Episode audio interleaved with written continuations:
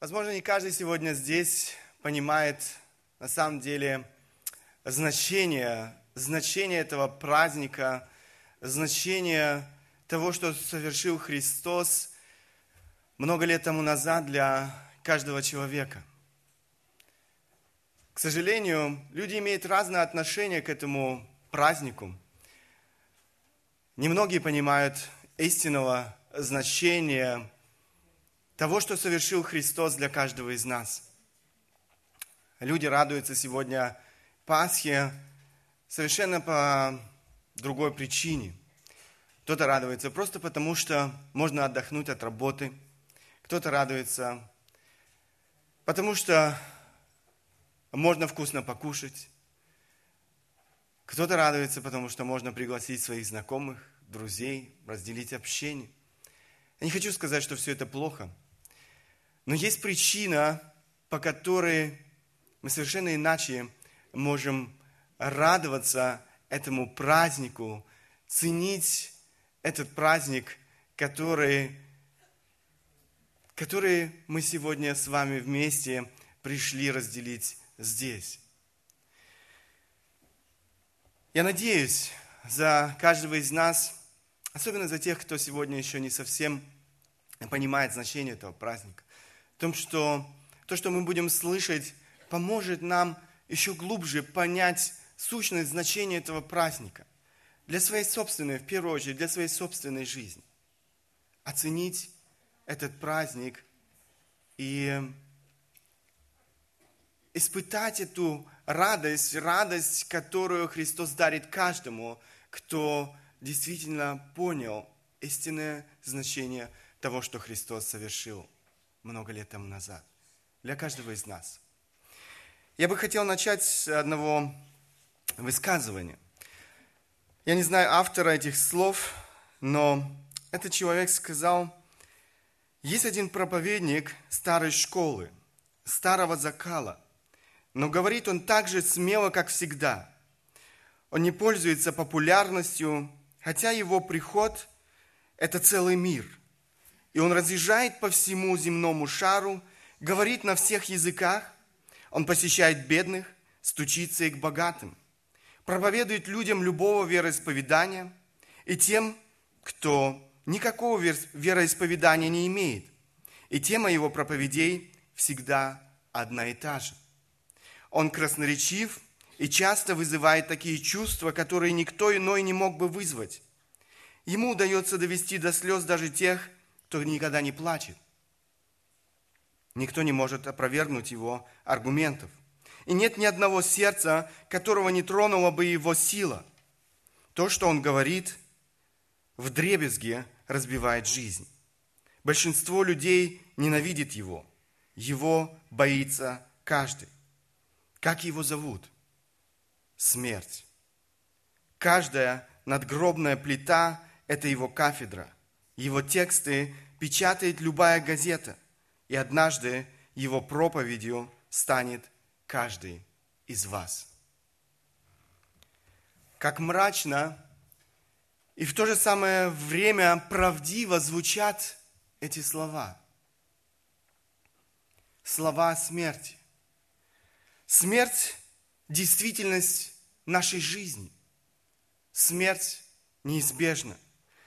Среди нас нет ни одного человека, кто в последние, в последние месяцы своей жизни бы не столкнулся с действительностью смерти.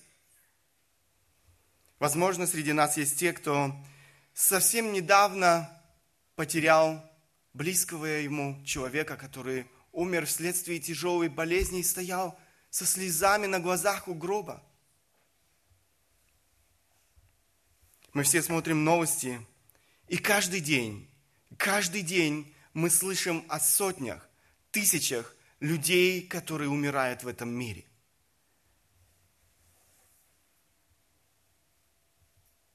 Люди умирают в результате военных конфликтов.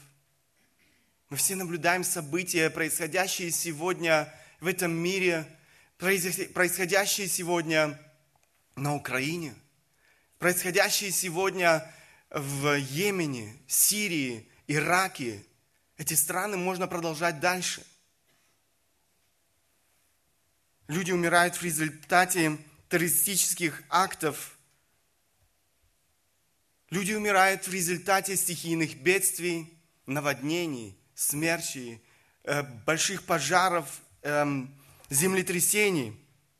Люди умирают в результате эпидемий и болезней. Люди умирают в результате крушений поездов, э, самолетов, э, э, кораблей. Люди умирают в результате насилия в этом мире. Смерть преследует нас повсюду. Сказать честно, мы, наши чувства уже притупились. Мы слышим эти цифры, для нас это статистика – и мы часто не задумываемся о том, какую боль это приносит тем близким людей, людям, которые столкнулись со смертью своего близкого человека. Статистика говорит о том, что каждую минуту в этом мире умирает 100 человек. Посчитайте, к концу этого богослужения – из жизни уйдет 1200 человек.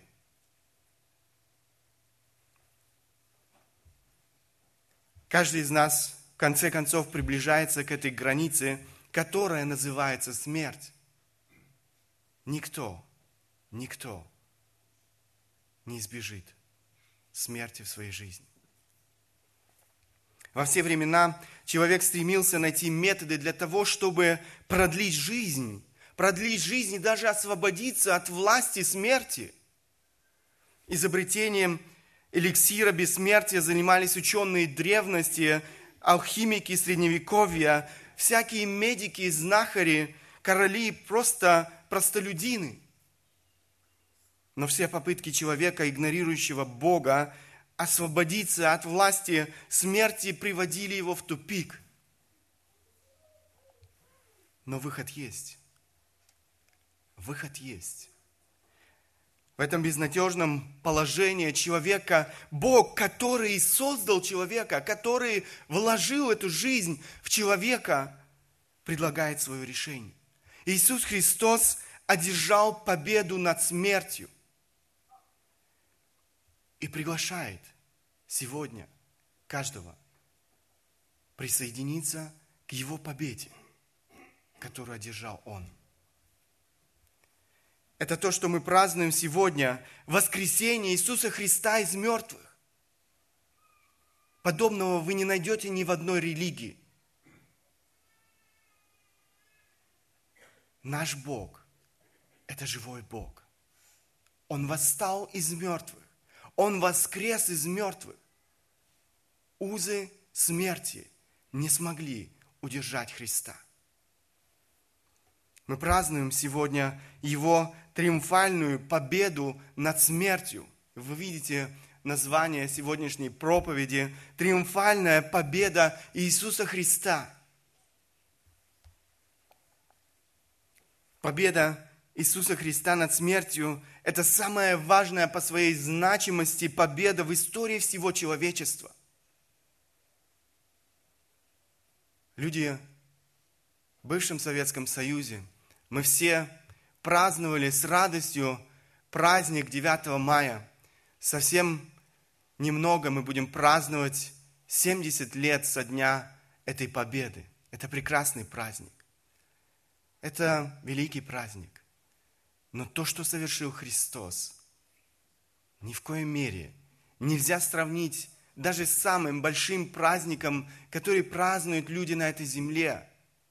Потому что эта победа – которую не смог бы одержать ни один человек на этой земле. Ничто и никто не может победить смерть. Смерть наполняет жизнь человека болью и страхом. Смерть разрушает отношения. Речь идет не только о физической смерти – Речь идет и о духовной смерти, которая тесно связана с физической смертью человека. И об этом мы будем с вами больше говорить. Апостол Павел в одном из своих посланий очень много внимания уделяет теме воскресения, теме смерти. Подводя итог своим размышлениям, он буквально провозглашает эту победу Иисуса Христа над смертью. Посмотрите, этот отрывок, это первое послание, первое послание это первое послание Коринфянам, 15 глава, 15, 50, 54 по 57 стихи. Когда же тление, тленность ее облечется в нетление, смертность ее облечется в бессмертие, тогда сбудется слово написанное. Поглощена смерть победою. Смерть, где твое жало? Ад, где твоя победа? Жало же смерти грех, а сила греха закон. Благодарение Богу, даровавшему нам победу Господом нашим Иисусом Христом.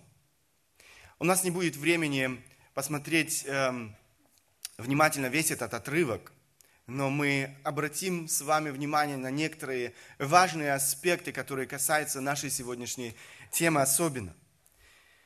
Мы еще вернемся к триумфальной победе Христа – но давайте сначала посмотрим на историю смерти.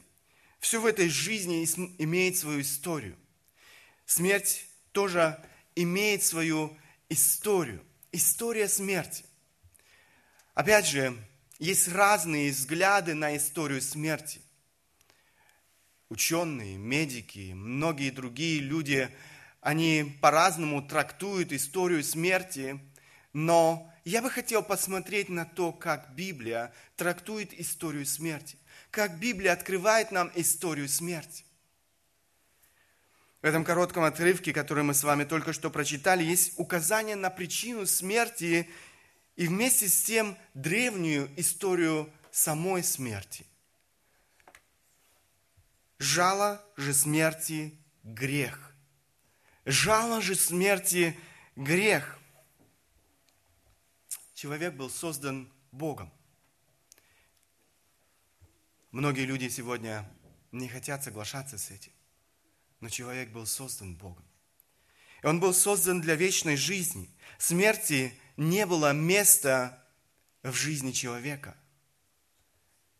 Однако произошла трагедия, которая в корне изменила положение человека пред Богом – которая имела трагические последствия для жизни человека, для его взаимоотношений с Богом.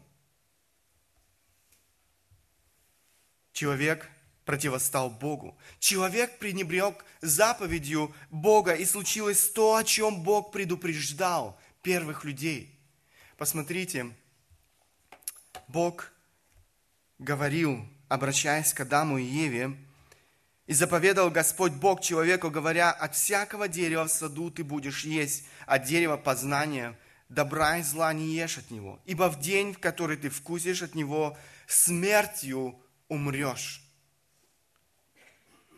Да, смерть – это следствие грехопадения. Это то, что произошло в жизни первых людей по причине того, что они пренебрегли этой заповедью Бога – они восстали против Бога. Как я уже сказал, речь идет не только о физической смерти. Ведь Адам и Ева продолжали еще какое-то время жить, об этом мы читаем дальше в этой истории. Речь идет и о духовной смерти, о духовной смерти. Эту смерть они испытали сразу же духовную смерть. Они испытали сразу, сразу же после того, как они ослушались Бога. Кроме того, мы читаем о том, что эти последствия распространились не только на Адама и Еву. Эти последствия распространились на все последующие поколения людей – Смерть физическая и духовная стали наследством каждого рожденного на эту землю. В Адаме согрешило все человечество, об этом говорит Слово Божье. Об этом пишет апостол Павел в своем послании. Послание к римлянам, 5 глава, 12 стих. «Посему, как одним человеком грех вошел в мир, и грехом смерть, так и смерть перешла во всех человеков, потому что в нем все согрешили». Заметьте, он не говорит, что есть люди, которые еще, все еще соответствуют Божьим стандартам. Нет, он говорит о том, что все, все без исключения отклонились от Божьих стандартов, и все без исключения наследуют смерть. Послание к Ефесянам апостол Павел напоминает верующим, напоминает каждому из нас, в каком состоянии мы находились до своего обращения к Богу. Посмотрите, вторая глава, 1, 1 по 3 стихи. «И вас, мертвых по преступлениям». Посмотрите, он говорит, вы были мертвы. Только что я говорил о том, что Адам и Ева обрели, или Адам и Ева эм, наследовали смерть духовную и затем смерть физическую – Апостол Павел говорит, вы были мертвы по преступлениям и грехам вашим, в которых вы некогда жили по обычаю мира сего, по воле князя, господствующего в воздухе, духа действующего ныне в стенах противления, между которыми, между которыми и мы все жили некогда по нашим плотским похотям, исполняя желания плоти и помыслов, и были по природе чадами гнева, как и прочие. Посмотрите, на что способны духовно мертвые люди. Посмотрите на все это зло, на которое способен духовно мертвый человек. И посмотрите, на что не способен духовно мертвый человек. Он не способен на то, чтобы делать добро. Он не способен на то, чтобы угождать Богу. Он не способен на то, чтобы прославлять Бога своей жизнью – но он способен на то, чтобы служить своему господину, о котором здесь идет речь, дьяволе. Этому господину он служит. Волю этого господина он исполняет в своей жизни. Он живет своими, своей похотью, он живет своими желаниями. Именно поэтому наш мир сегодня в этом состоянии. Именно поэтому бушуют эти войны. Именно поэтому бушует это насилие. Именно поэтому бушует это моральное разложение. Именно поэтому эм, в семьях раздор. Именно поэтому супруги ненавидят друг друга. Именно поэтому супруги унижают друг друга. Именно поэтому разрушаются семьи. Разрушаются взаимоотношения между мужем и женой между детьми и родителями. Можно продолжать этот список. Это то, на что способны духовно мертвые люди. Вот оно состояние, положение, в котором оказался человек без Бога. Это состояние каждого без исключения человека. Никто из нас не исключен из этого списка. Человек не может исполнить волю Божию, человек не может жить в соответствии со стандартами Бога. Автор одной книги пишет, человек становится грешником не потому, что он совершает грехи, но совершает грехи потому, что он по своей природе грешник. Это наша основная проблема. Это суть нашей греховности. Мы грешим, потому что мы по природе грешники потому что мы наследовали эту греховную природу от наших прародителей Адама и Евы. Мы по своей природе духовно мертвы, мы грешники, повстанцы, враги Богу. Но и это еще не все. Есть еще и третий вид смерти, о котором говорит Слово Божье. Это самое страшное. Человек, который пренебрег Богом и Его милостью в этой жизни, этого человека ожидает смерть вечная. Смерть физическая – это еще не конец всякому существованию. Смерть физическая – это переход, и тех, кто пренебрег Богом, ожидает вечное отделение от Бога и вечные муки ада. Смерть физическая лишает человека всякой возможности для спасения.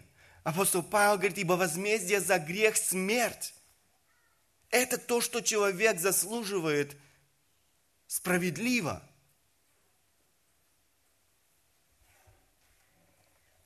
Это истинное положение вещей человека, живущего без Бога. Он мертв, человек продан греху, раб греха. Нет ни одного, как я уже сказал, кто бы соответствовал стандартам святости Бога. Человек хочет сам управлять своей жизнью, он пренебрегает Богом, он игнорирует Бога, он принимает Бога настолько, насколько это соответствует его желаниям, но не больше. И многие думают, что этого достаточно. Я принимаю Бога на моих условиях. Я живу в соответствии с э, Божьими стандартами на моих условиях.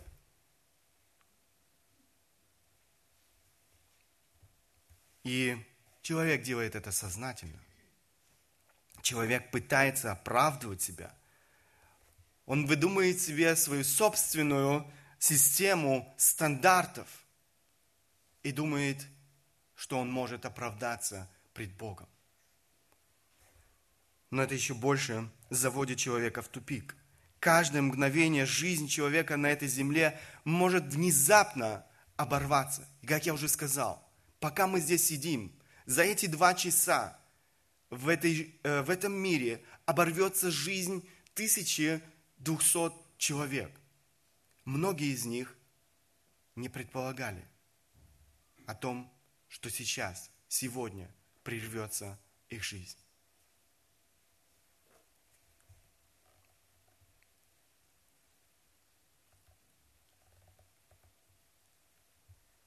всякого, всякого умирающего без Бога ожидает вечное наказание, ожидает заслуженное наказание. Тогда человек испытает в полной мере этот неотвратимый суд Божий, эти муки ада, о котором говорит Слово Божье. Это лишь коротко к истории смерти, какой рисует нам ее Слово Божье. Это истинная история смерти. Но это не порочный круг, из которого нет выхода. Выход есть. Выход есть. И это наша надежда. У искупления, которое предлагает Бог, есть тоже своя история. Давайте рассмотрим коротко историю искупления, которая, которая указывает нам на этот выход, которая принесла человеку жизнь. История искупления. Человек, как я уже сказал, оказался в безнадежном положении. Мы видим, что проблема человека не только физическая смерть, Физическая смерть – следствие лишь духовной смерти человека. Поэтому решение этой проблемы имеет духовный характер. Никакие изобретения человека, никакие медикаменты, никакие операции, никакие эликсиры не смогут решить проблему смерти. Все это напрасно.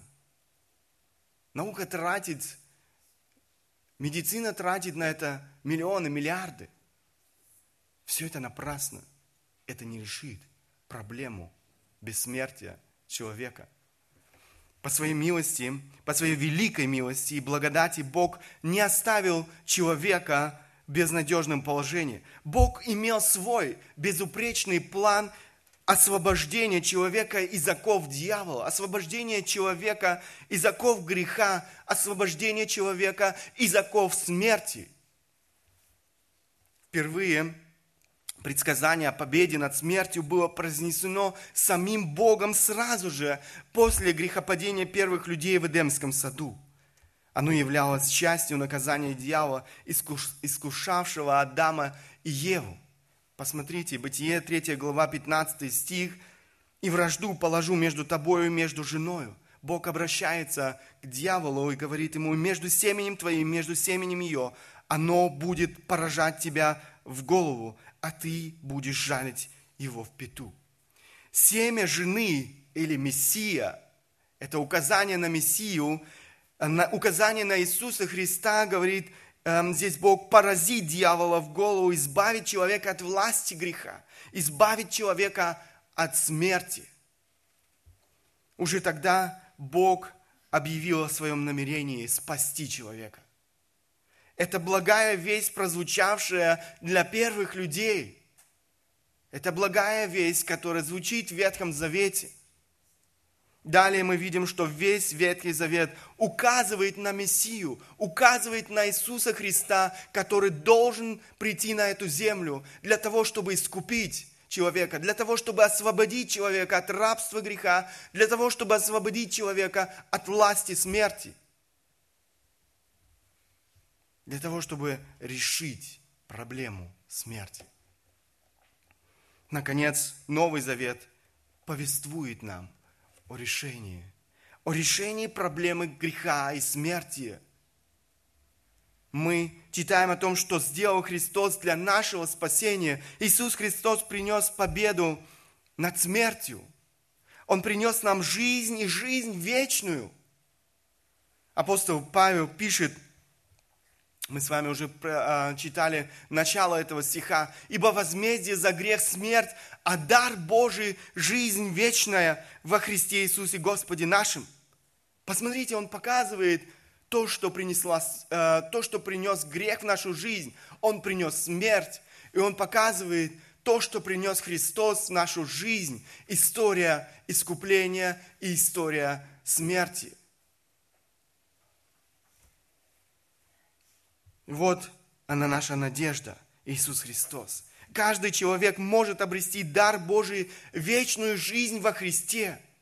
Послание Весянам, которое мы уже, из которого мы уже читали, все тот же апостол Павел пишет дальше, с 4 по 9 стихи, Бог, богатый милостью, по своей великой любви, которого, которую возлюбил нас, и нас, мертвых по преступлениям, оживотворил.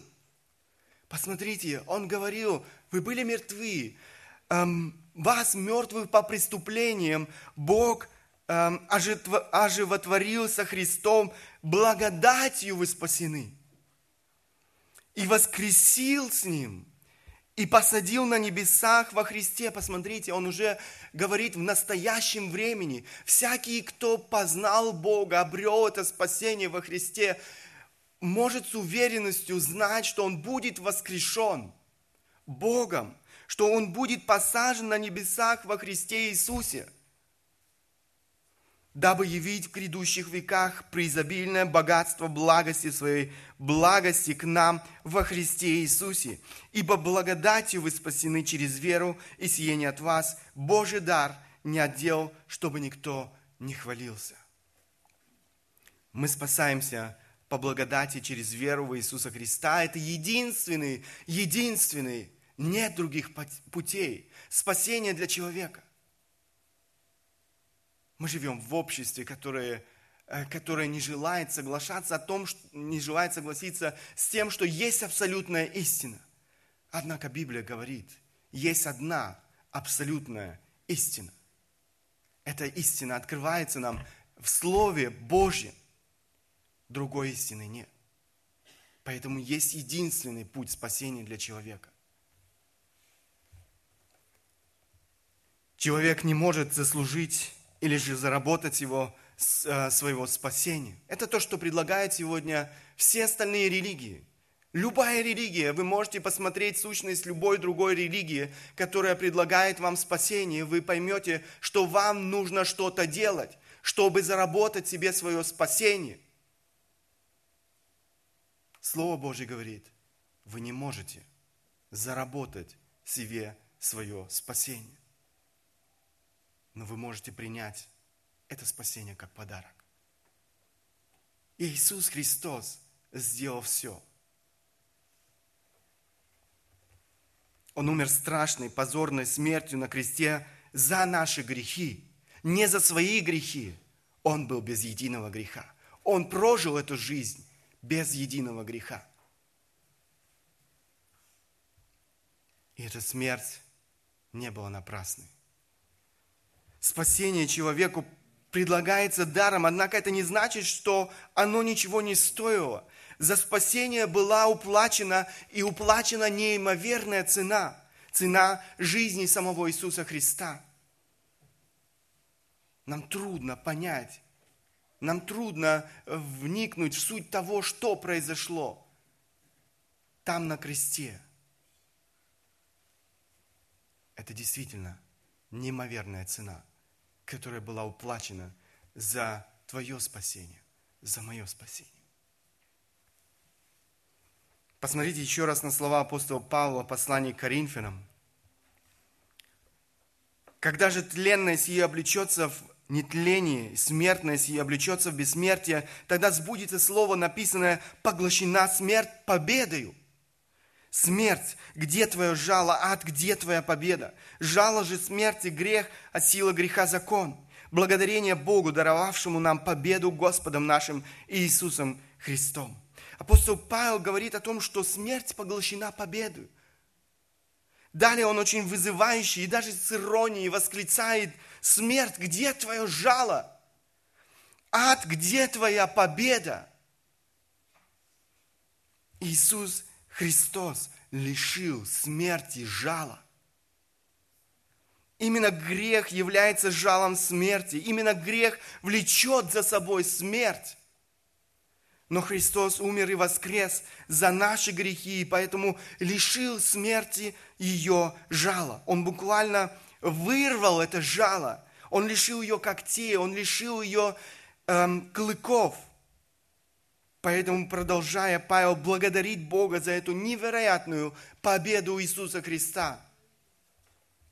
Воскресение Иисуса Христа было своего рода печатью искупления. Его воскресение было подтверждением и в то же самое время провозглашением победы. Он воскрес – если христианство лишить этого сердца, лишить воскресения, то все остальное теряет всякий смысл. Именно поэтому критики Библии, э, христианства так часто пытаются эм, лишить христианства именно этого сердца. Кстати, можно читать эм, о многих свидетельствах людей, которые ставили перед собой цель э, доказать доказать, эм, э, что воскресение Иисуса Христа не является историческим фактом. Интересно, что многие из этих людей, которые провели годы для того, чтобы доказать человечеству, что воскресение Иисуса Христа не является историческим фактом, уверовали в этого Бога, уверовали смерть и воскресение Иисуса Христа. Можно было при, эм, сейчас действительно приводить много фактов, эм, свидетельств этих людей, которые потратили годы своей жизни для того, чтобы доказать, доказать людям, доказать этому миру, что Иисус Христос не воскрес из мертвых. Но вместо того, чтобы утвердиться в своем эм, убеждении, они пришли к другому выводу. Иисус Христос воскрес.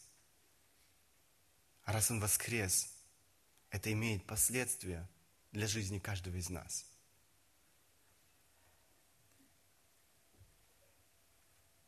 Если посмотреть на время до воскресения Иисуса Христа, то воскресение Христа подтверждает истинность того, о чем говорил весь Ветхий Завет.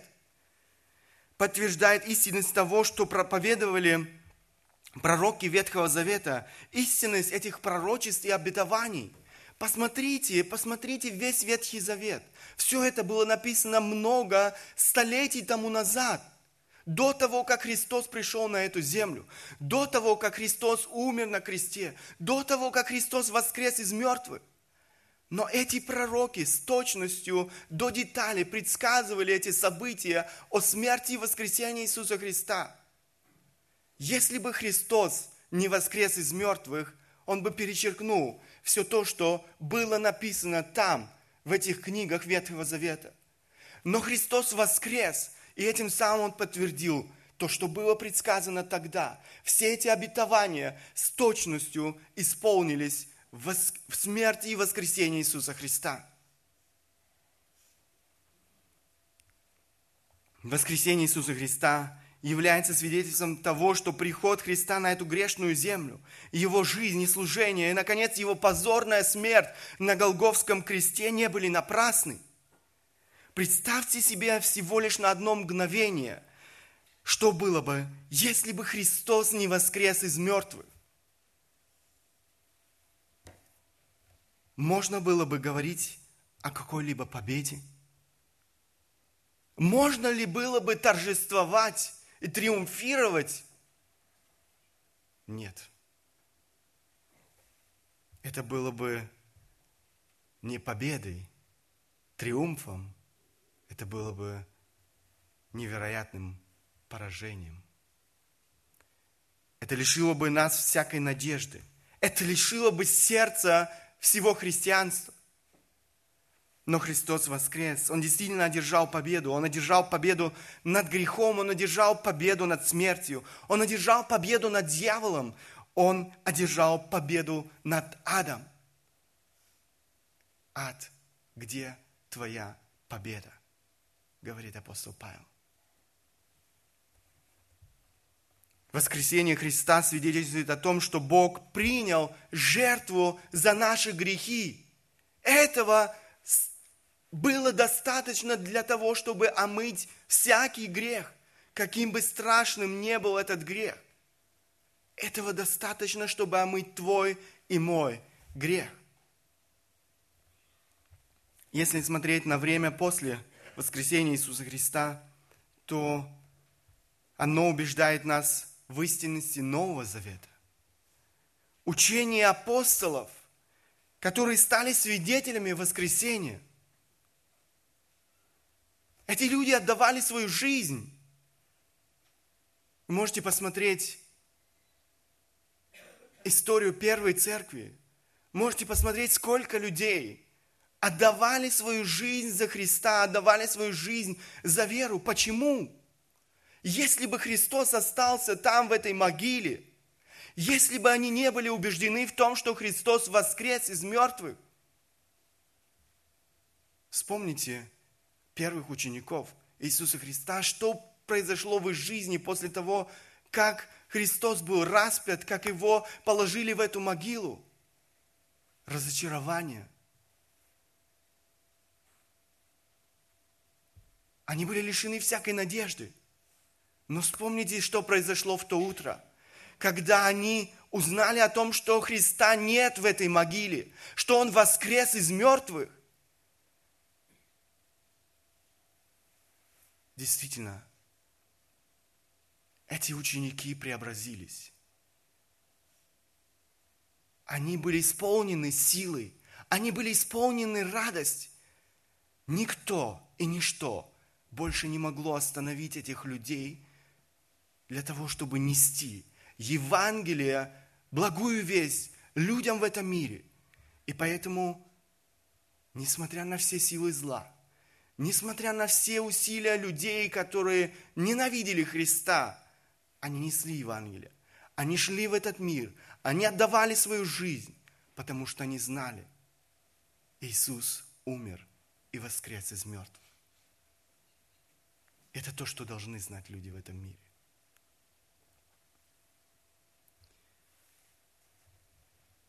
Возможно, вы скажете, но, но ведь физическая смерть по-прежнему неизбежна как для верующих, так и для неверующих. Какая разница? Да, это так. Физическая смерть остается реальностью нашей жизни. Но там, где человек обрел прощение своих грехов, смерть физическая становится лишь переходом в жизнь вечную со Христом.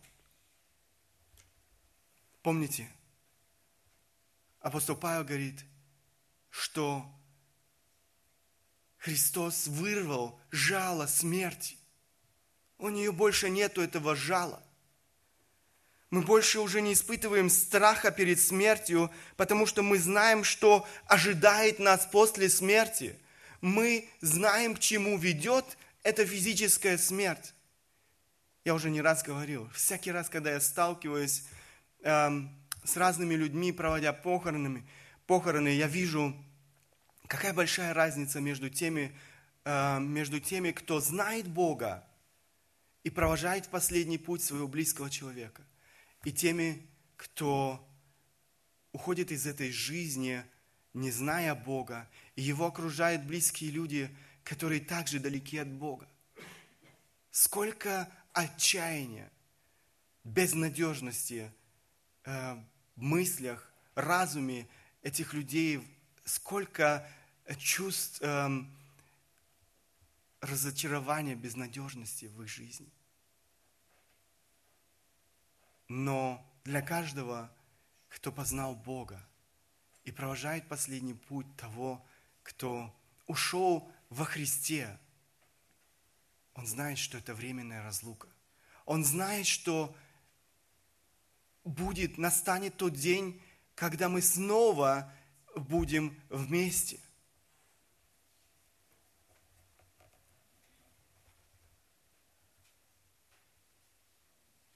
Иисус Христос говорит, в Евангелии от Иоанна читаем эти слова. Знаменитые слова Иисуса Христа «Я есть воскресение жизнь, верующий в Меня, если умрет, оживет, и всякий, живущий и верующий в Меня, не умрет вовек». Это довольно-таки мужественное заявление. Э, я, да, я бы сказал, что если бы это произнес какой-либо человек, мы бы сказали, сумасшедший. Кто может сказать подобное о себе? Я есть воскресение и жизнь. Только Бог, Иисус Христос, который скупил нас от власти греха. Однако обратите внимание, кто обретает жизнь, кто будет воскрешен. Только тот обретает жизнь вечную, кто верует в Иисуса Христа. Всякий живущий и верующий в Меня не умрет вовек. Это наша надежда. Это то, что нам дает силу сегодня, в этой жизни. Именно поэтому все тот же апостол Павел говорит в послании к филиппийцам, 1 главе 21 стих, «Ибо для меня жизнь Христос и смерть приобретение». Смерть может стать приобретением. Смерть становится приобретением для всякого, кто верит в Иисуса Христа, кто доверил свою жизнь в руки Бога. Смерть стала приобретением для апостола Павла, потому что для него и жизнь, как он говорит, для меня жизнь Христос. Если для тебя жизнь Христос, то смерть для тебя станет приобретением. В заключение, я бы хотел еще раз коротко обратить ваше внимание на некоторые важные практические выводы из того, что мы с вами говорили – из того, о чем мы с вами говорили. Я надеюсь, что вы понимаете, что эти истины имеют самое-самое прямое отношение к нашей жизни. Как я уже сказал, сегодня многие люди радуются этому празднику совершенно по другой причине. Они не понимают, что произошло много лет тому назад – действительно и какое значение это событие смерти и воскресения Иисуса Христа имеет для нас с вами сегодня здесь. Я надеюсь, что каждый из нас мог сегодня больше понять для себя, для своей собственной жизни, какое значение имеет смерть и воскресение Иисуса Христа для нас – Библия очень ясно говорит о том, что все люди, что э, не все люди будут спасены. Не все люди обретут жизнь вечную. Сегодня существует много разных лжеучений, и есть люди, которые начинают утверждать, да, Бог так милостив, так любит всех, что все будут спасены. Это ложь. Это ложь. Вы не найдете подобное в Слове Божьем. Да, Бог любит, да, Бог милостив, да, Бог полон благодати, но Бог точно так же справедлив. Бог точно так же свят. И Он не может попрать своей святостью, своей справедливостью. Он предложил свое решение этой проблемы. Бог предлагает нам свой подарок. Человек, он ставит человека перед выбором. Спасение во Христе, жизнь вечная во Христе. Это то, что Бог предлагает тебе. Ты можешь избрать благословение или проклятие жизнь или смерть. Бог желает, чтобы ты избрал жизнь. Бог желает, чтобы ты избрал благословение. Бог приготовил для тебя это благословение. Бог сделал все необходимое для того, чтобы ты мог обрести жизнь. Спасение Божье дается по благодати – Однако человеку необходимо принять этот подарок верою. Человеку необходимо осознать свою полную испорченность, свою греховность. Человеку необходимо осознать свое духовное банкротство. Человеку необходимо покаяться в своих грехах. Посмотрите, что говорил апостол Павел в своей проповеди э, в Афинах, обращаясь к э, людям, которые собрались там – Итак, оставляя времена неведения, Бог ныне повелевает людям всем повсюду покаяться, ибо Он назначил день, в который будет праведно судить вселенную посредством предопределенного им мужа, подав удостоверение всем, воскресив его из мертвых. Покаяться – это повеление Бога. Это прямая ответственность человека. Жертва Иисуса Христа для тех, кто раскаивается, для тех, кто осознает свою состоятель... несостоятельность пред Богом, свою духовную нищету пред Богом, для тех, кто преклоняется пред Богом, осознавая свою полную зависимость от Бога. Люди, которые надеются на свою собственную праведность, однажды испытают самое неожиданное и самое большое разочарование своей жизни. Их ожидают вечные муки ада. Ты не сможешь оправдаться. Но я же старался. Я же никого не убивал. И многое-многое другое. Человек не спасается по своим собственным делам – я делал много добрых дел.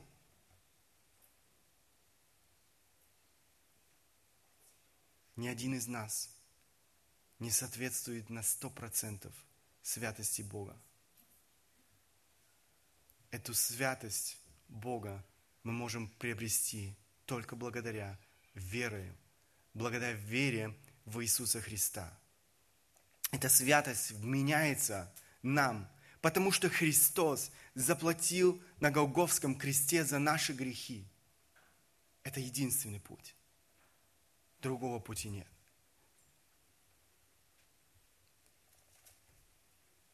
Основанием истинной праведности является вера в искупительную жертву Иисуса Христа. Он дарует истинную праведность тем, кто верит в Него. Важно понять, что недостаточно верить просто в существование Бога. Есть немало людей, которые имеют такую веру. Да, я не отрицаю, не отрицаю то, что Бог существует. Этого недостаточно. Не отрицать того, что Бог существует. Такая вера не отличается ничем от веры бесов, которые не сомневаются в существовании Бога. Они знают, что Бог есть. Для них это реальность действительность. Истинная вера всегда преображает жизнь человека, его образ мышления. Она преображает наши цели и ценности. Она преображает наши приоритеты и желания. Следствием истинной веры всегда становится жизнь в послушании Богу, Его Слову. Человек стремится познавать Бога в Слове. Человек стремится познавать Его волю в Слове Божьем. И человек стремится строить свою жизнь день за днем, час за часом на основании Слова Божьего. Для него это Слово становится фундаментом жизни, основанием для, своей, для жизни. Я бы хотел каждого из нас ободрить, испытать свою веру. Имеешь ли ты спасительную веру? Имеешь ли ты веру, которая ведет к вечной жизни? Сегодня еще не поздно привести свою жизнь в порядок, сегодня еще не поздно обрести спасение во Христе. Бог приглашает тебя разделить вместе с Ним победу, которую Он одержал на кресте – которую Он одержал, воскреснув из мертвых. Бог приглашает тебя наслаждаться теми удивительными благословениями, которые принесла эта победа. Сделай этот шаг. Бог желает принять тебя в свою семью. Если ты относишь, относишься к числу тех, кто уже разделил эту победу со Христом, то я хотел призвать тебя последовать примеру апостола Павла и благодарить Бога за эту уникальную победу. Посмотрите, я еще раз выделил этот стих из этого отрывка, который мы с вами читали. Благодарение Богу, даровавшему нам победу Господом нашим Иисусом Христом. Апостол Павел, размышляя над воскресением, размышляя над этой победой Иисуса Христа, он действительно не может иначе, как воздать славу и хвалу, благодарность этому Богу, который одержал эту победу над смертью. Исполняется ваше сердце благодарностью Бога, Богу. Благодарите и прославляйте Бога своими устами. Благодарите и прославляйте Бога своими делами – Стройте свою жизнь так, чтобы люди в вашем окружении видеть, видели, что вы цените эту победу. Эту победу, которую одержал Христос там на кресте, тогда, когда Он воскрес из мертвых. Провозглашайте эту победу Христа людям вокруг вас, чтобы еще многие, многие из тех, кто окружает вас сегодня, ваши близкие, родные, коллеги на работе, ваши соседи, те, кто эм, является ближним для вас, чтобы они еще познали эту победу во Христе и присоединились к этой победе, брели жизнь вечную. Если мы верим в эту победу Христа, если наше сердце наполнено благодарностью, мы должны продемонстрировать это в своей жизни. Именно об этом апостол Павел говорит в самом-самом заключении своих размышлений о победе Иисуса Христа в этой уже известной нам главе, 15 главе 1 послания к Коринфянам, самый последний стих этой главы, заключая эти размышления о воскресении, победе Иисуса Христа над смертью, апостол Павел говорит, «Итак, братья мои возлюбленные, будьте, будьте тверды, э, непоколебимы, всегда преуспевайте в деле Господнем, зная, что труд ваш не тщетен пред Господом. Утверждайтесь в Боге. К этому призывает апостол Павел. Утверждайтесь в вере, прилагайте усердие в служении Богу, зная, что это не напрасно. Не напрасно, потому что Христос воскрес. Не напрасно, потому что эм, Христос одержал эту победу. Не напрасно, потому что Христос приготовил благословение тем, кто следует этим путем. Бог приготовил для нас жизнь вечную. Бог приготовил для нас удивительные благословения. Для этого стоит жить, для этого стоит умереть. И я желаю каждому из вас, чтобы этот праздник не стал традицией вашей жизни. Да, каждый год в этот день, в это время мы празднуем этот праздник – потому что так принято, потому что это обычай, традиция. Я бы хотел, чтобы вы вникали в суть того, что произошло. В суть этой великой победы, которую Христос одержал для каждого из нас. Я хотел бы, чтобы люди, окружающие нас в нашей жизни, видели, что мы ценим эту победу. И что мы действительно благодарны Богу за эту великую победу, чтобы каждый из нас и дальше провозглашал об этой победе в этом мире. Да благословит нас Бог. Аминь. Встанем по возможности. И я хотел бы обратиться к Богу и прославить Его. Великий Бог, Творец неба и земли, еще раз в это утро мы хотим воздать Тебе славу и хвалу за то, что Ты сделал для каждого из нас. Господи, я очень прошу Тебя, Помоги нам ценить. Помоги нам помнить. Помоги нам благодарить Тебя за эту великую победу, которую Ты одержал над смертью, над дьяволом, над грехом, над адом. Господи, действительно, нет в мире кого-либо, чего-либо, кто бы мог одержать подобную победу. Это единственный путь к спасению каждого человека. И Ты, Господь, по своей милости и благодати – все еще предлагаешь каждому из живущих на этой земле это спасение. Я прошу Тебя за каждого, кто сегодня стоит здесь, за каждого, кто сегодня еще не имеет этого спасения в своей жизни и не осознал истинного значения этой победы.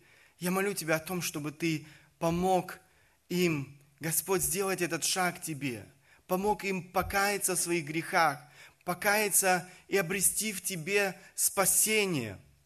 Господи, я прошу Тебя, чтобы Ты Духом Твоим Святым проговорил к их сердцам. Я молю Тебя, Господь, за каждого из нас, кто уже сегодня познал Тебя, кто э, осознал значение этой победы для своей собственной жизни. Помоги нам углубляться, утверждаться в этом спасении, Помоги нам, Господь, провозглашать эту победу дальше в этом мире. Господи, там, где мы впали в эту духовную спячку, помоги нам пробудиться. Помоги нам, Господь, действительно нести Евангелие о том, что Ты э, умер и воскрес за наши грехи в этом мире дальше для того, чтобы еще многие могли обрести спасение и также триумфировать, торжествовать, э, благодарить Тебя за эту победу, которую Ты совершил на кресте. Благодарность Тебе, Господь. Мы просим Тебя, благослови нас во имя Сына Твоего Иисуса Христа.